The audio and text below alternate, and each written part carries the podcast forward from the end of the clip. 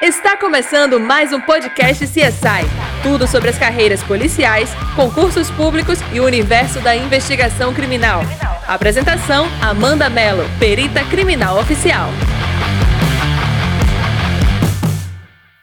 Oi, pessoal! O tema de hoje é inédito aqui. Eu trago para vocês dessa vez um pouco sobre odontologia legal, que é bastante pedido. Você sabia que é possível identificar alguém através da sua arcada dentária? Isso é estudado à luz da antropologia forense lá na medicina legal. A arcada dentária de um indivíduo é impressa numa ação de mordida e através da marca dessa mordida também se pode identificar quem a efetuou. Legal, né? Bom, as mordidas humanas podem causar marcas em objetos, alimentos e na pele humana, você já deve ter percebido. A partir destas impressões, é possível chegar à autoria de um crime. Isso você devia não saber. A unicidade das mordeduras revela-se nos seus formatos, sejam ovais, elípticos ou circulares. Também nos tamanhos e algumas características específicas de profundidade da incisão, laceração, tipo de deslocamento de tecido, grau de rotação de unidades dentárias, fraturas, anomalias, desgastes, entre tantas outras coisas que vão, enfim, caracterizar determinado indivíduo, já que não é possível existir duas pessoas com padrões dentários iguais. Em casos de estupros, sequestros, lutas e violência infantil, a mordida deixada na pele, em frutas e em outros objetos pode significar a resolução de um crime, tendo este papel decisivo na identificação do criminoso. Normalmente, as marcas de mordidas são realizadas pelo criminoso. No entanto, na tentativa de defender-se, a vítima também pode mordê-lo. Os peritos, neste campo de minuciosa identificação, reconhecem as numerosas limitações que existem na interpretação dos mesmos, justificando-se assim a necessidade de mais e mais pesquisas nessa área. Uma vez identificada a mordida, tem que se tomar algumas providências, como notificação e descrição detalhada da lesão, tirar fotografias. A técnica, gente, tem que ser cuidadosa. Na maioria dos institutos médico-legais, a análise das marcas de mordida oferece problemas práticos para sua efetivação, o que limita bastante o seu estudo. Vou lhe falar um pouquinho sobre isso. Dificuldade de reconhecimento das mordidas que por muitas vezes passam inapercebidas durante a perinecroscopia. Pelo fato de tratar-se de lesões que se alteram com o tempo, o lapso transcorrido entre a produção dessa lesão, o exame e a coleta do material pode ser de vital importância. Outra coisa, os padrões das mordidas podem ser bastante variáveis, já que se trata de uma ação entre dois instrumentos móveis, a mandíbula e a pele. Pois é, muita coisa para ser analisada, né? Vou te dar mais. Falta de capacitação dos peritos, nem todos têm essa vivência. Bom, registro imediato das mordidas, uma boa técnica de colheita das impressões e uma avaliação precisa, através de protocolo próprio, de todas as evidências de que se dispõe, serão elementos imprescindíveis para análise técnico-científica. Segundo alguns autores, o principal desafio da odontologia forense é a análise das marcas de mordida humana na pele uma dificuldade bastante recorrente na análise surge da distorção, que é um fator variável da mordedura. No contexto da marca de mordida, a distorção pode modificar a aparência, que é o principal motivo de contestação perante o tribunal, de dizer isso é realmente uma mordida ou não? Uma mordida humana ou não? A distorção pode ocorrer em diferentes estágios, no momento da mordida ou durante as etapas de investigação. Quando ocorre no momento da ação, pode ser definida como distorção primária. Quando ocorre durante os procedimentos da investigação, pode ser definida como distorção secundária. A pele, por ser um pobre material de impressão, apresenta dificuldades. Na interpretação de mordeduras dessa superfície, deve-se considerar ó, quatro fatores: os dentes do agressor, a ação da língua, lábios e bochecha durante a ação da mordida, o estado mental do agressor e, por último, a parte do corpo que foi atingida. Outros pontos importantes a serem observados são o momento da agressão, em casos antes ou depois da morte, importantíssimo, reação dos tecidos adjacentes à lesão, posição do corpo quando encontrado e, por último, a posição do corpo quando ocorreu a mordida. As mordeduras podem ser encontradas nas mais variadas localizações do corpo. Entretanto, algumas dessas localizações são mais proeminentes em casos particulares. Falo rápido, né? Bom, casos que envolvem crimes sexuais incluem seios, coxas, nádegas. Em casos de violência infantil, pode estar em locais aleatórios, mas é muito comum em bochechas, nádegas, abdômen. Em casos de luta, são mais comuns as lesões em dedos, orelhas e nariz. As mordeduras podem ser descritas numa ascendente escala de severidade, começando por petequias, contusões, abrasões, lacerações e até avulsões. Há o caso clássico da viúva francesa Cremoire, que foi estrangulada por um dos seus amantes. Durante a luta corporal, o criminoso foi mordido em um dos dedos. Quando foi preso lá na Bélgica, apresentava lesões características de mordidas. Foram feitas comparações dos arcos dentários com as injúrias provocadas e foi comprovada a ligação entre o suspeito e a vítima. Após a investigação, esse assassino confessou o crime na cidade de Glasgow, lá na Escócia. Teve outro caso. Um rapaz foi atacado por um marginal numa tentativa de sequestro. Durante a luta, a vítima mordeu fortemente a mão do agressor e avulsionou parte de um dos dedos. O material foi entregue à polícia. Dois dias depois, foi preso um rapaz que apresentava uma lesão em um dos seus dedos. Foram feitas fotografias da lesão e foi feita uma posterior comparação com o fragmento. Após a perícia, foi concluído que as partes eram coincidentes, sendo o criminoso julgado e sentenciado.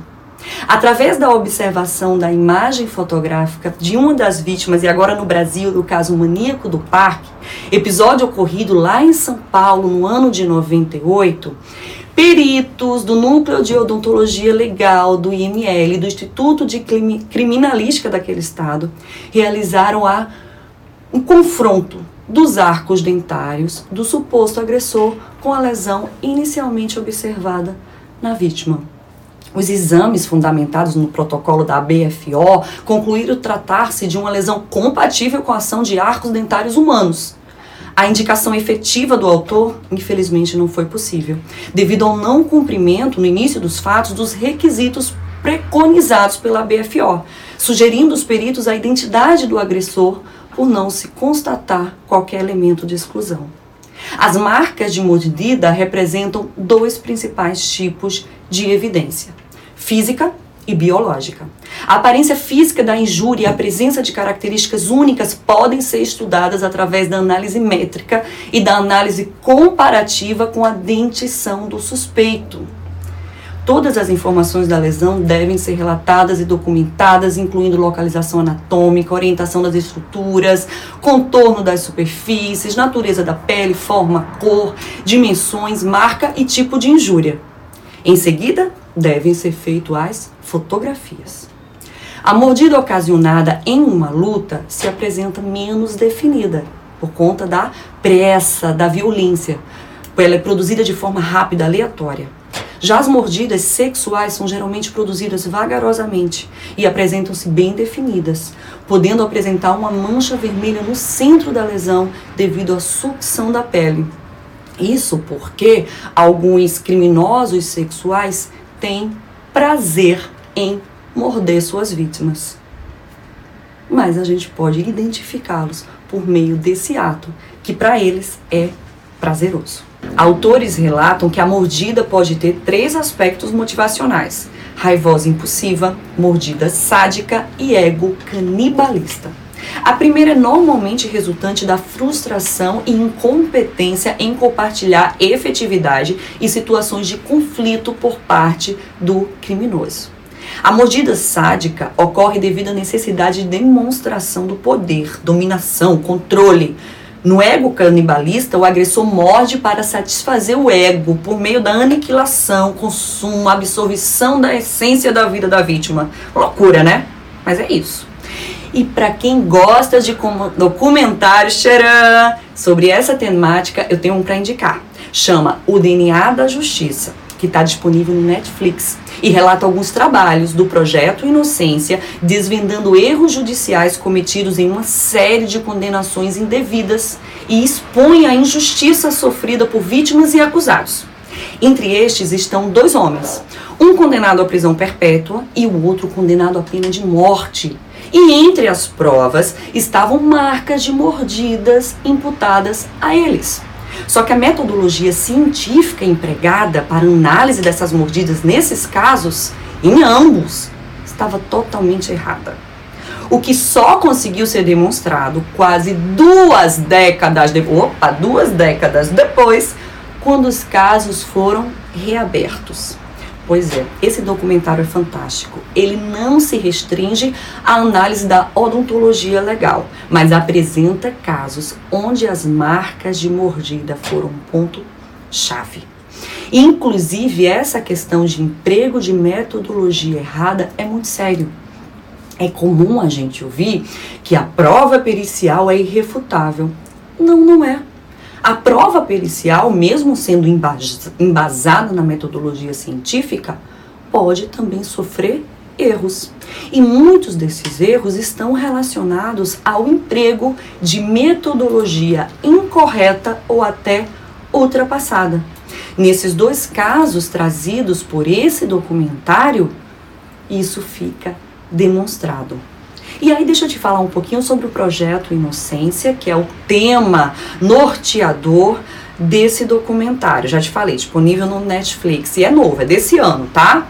Uh, o projeto Inocência é uma ONG americana que acaba atuando em todo o mundo. Ela também tem escritório aqui no Brasil. E ela entra nos casos criminais em que acredita ter acontecido erro judicial. Tipo, a pessoa foi, foi condenada, porém ela era inocente. Então eles recebem cartas de presidiários do mundo inteiro pedindo para que o Innocence Project, que é o nome uh, norte-americano, entre no seu caso. Então, o Innocence Project reabriu muitos casos e, principalmente, isso se deu após o início da utilização do DNA no sistema penal. Coisa que é super recente, foi a partir de 1989. Até então, não se tinha utilização de DNA em caso nenhum. A prova pericial do DNA forense não existia. E olha o impacto dessa prova para o processo penal. Imagina antes, quando ela não existia. Então, o projeto Inocência passou a reabrir casos e pedir a realização de um exame de DNA que à época não foi feito porque não se tinha. Porém, ah, num sistema processual penal muito organizado, as provas ficam armazenadas por décadas. E aí se pega aquelas provas que podem ser marcas de sangue, sêmen, saliva, que derivaram daquele crime onde se acredita ter acontecido um erro judicial e se analisa por meio da técnica de DNA forense. Ah, Amanda, mas se a, a, base desse documentário é o DNA, o que é que tem a ver as marcas de, de mordida? Bom, esse é o norte. Porém, os casos, quando são reabertos, por causa da prova de DNA, e essa prova mostrou que aquela pessoa era inocente, eles começam a ver que outros erros judiciais também tinham sido cometidos. E em dois desses casos, na verdade, eles só mostram dois casos, mas eles citam que existem números, dezenas, até centenas de casos do mesmo tipo. Que houve erro gravíssimo com relação às marcas de mordida que foram imputadas a, a esses dois indivíduos tá? Uh, uma dessas marcas de mordida, para você ter noção, quando o Innocence Project contratou um entomologista forense para analisá-las, ele atestou, um perito entomologista atestou que aquelas marcas não eram de mordidas humanas, mas mordidas de lagostins. A vítima, que era uma criança, foi encontrada no leito de um rio. E nesse rio havia lagostins. E os lagostins começaram a tentar se alimentar daquele corpo. é o que a gente chama de ação ah, da fauna marítima sobre o cadáver. E aí, um odontologista legal, utilizando uma técnica errada de análise, disse não só que era mordida humana, como disse que era de fulano de tal, que foi condenado principalmente com base nessa prova. Entenderam a gravidade? Amanda, dois peritos, um atestando uma coisa, outra outra, sim. O primeiro utilizou uma metodologia completamente errada para fazer isso. E isso é muito perigoso.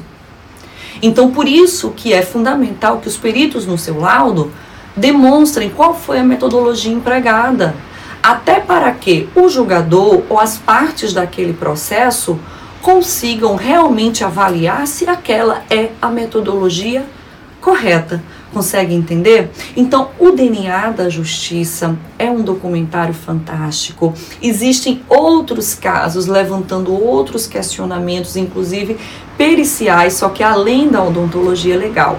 Mas esses dois eu tinha que trazer para vocês porque é super interessante e, claro, tem tudo a ver com o tema deste vídeo. É, inclusive, você nem precisa assistir muito documentário.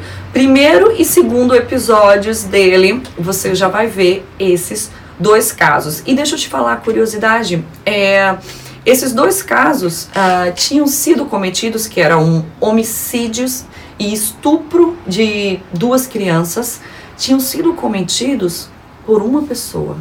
Era o mesmo modus operandi e a, e a polícia nem levou isso em consideração. Então, isso também foi um erro. Né? E é fantástico porque vai demonstrando isso. E eles foram libertos ah, com quase 20 anos de cumprimento de pena. Imagina, um estava no corredor da morte. Imagina o que é você conviver diariamente com aquele peso de, de que você vai ser executado. Especialmente quando você sabe ser inocente. O outro, que o nome dele era Levon, ele foi, para ele foi imputada não a pena de morte, mas a prisão perpétua.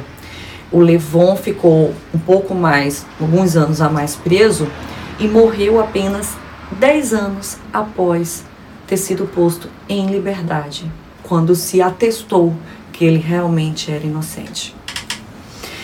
É uma lástima, é de se lamentar, é de se revoltar, mas a, a, a nossa justiça está passível de erro. E nós temos, temos que estar alertas para que isso, eu acho que eu nem consigo dizer não ocorra, mas que ocorra em menor grau.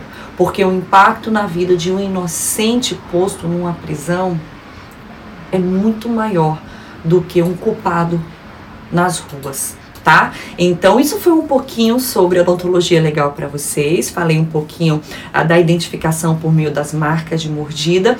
É uma técnica utilizada para identificar indivíduo, no caso, identificar criminosos, porque esse é o tema central aqui. Inclusive, no IPC aqui da Paraíba, que é onde eu atuo, tem um caso belíssimo de identificação ah, por arcada dentária através da mordida de um criminoso sexual numa vítima de estupro, né? Ah, os, os odontologistas aqui conseguiram fazer essa identificação e demonstraram a, a autoria desse fato e essa pessoa foi presa.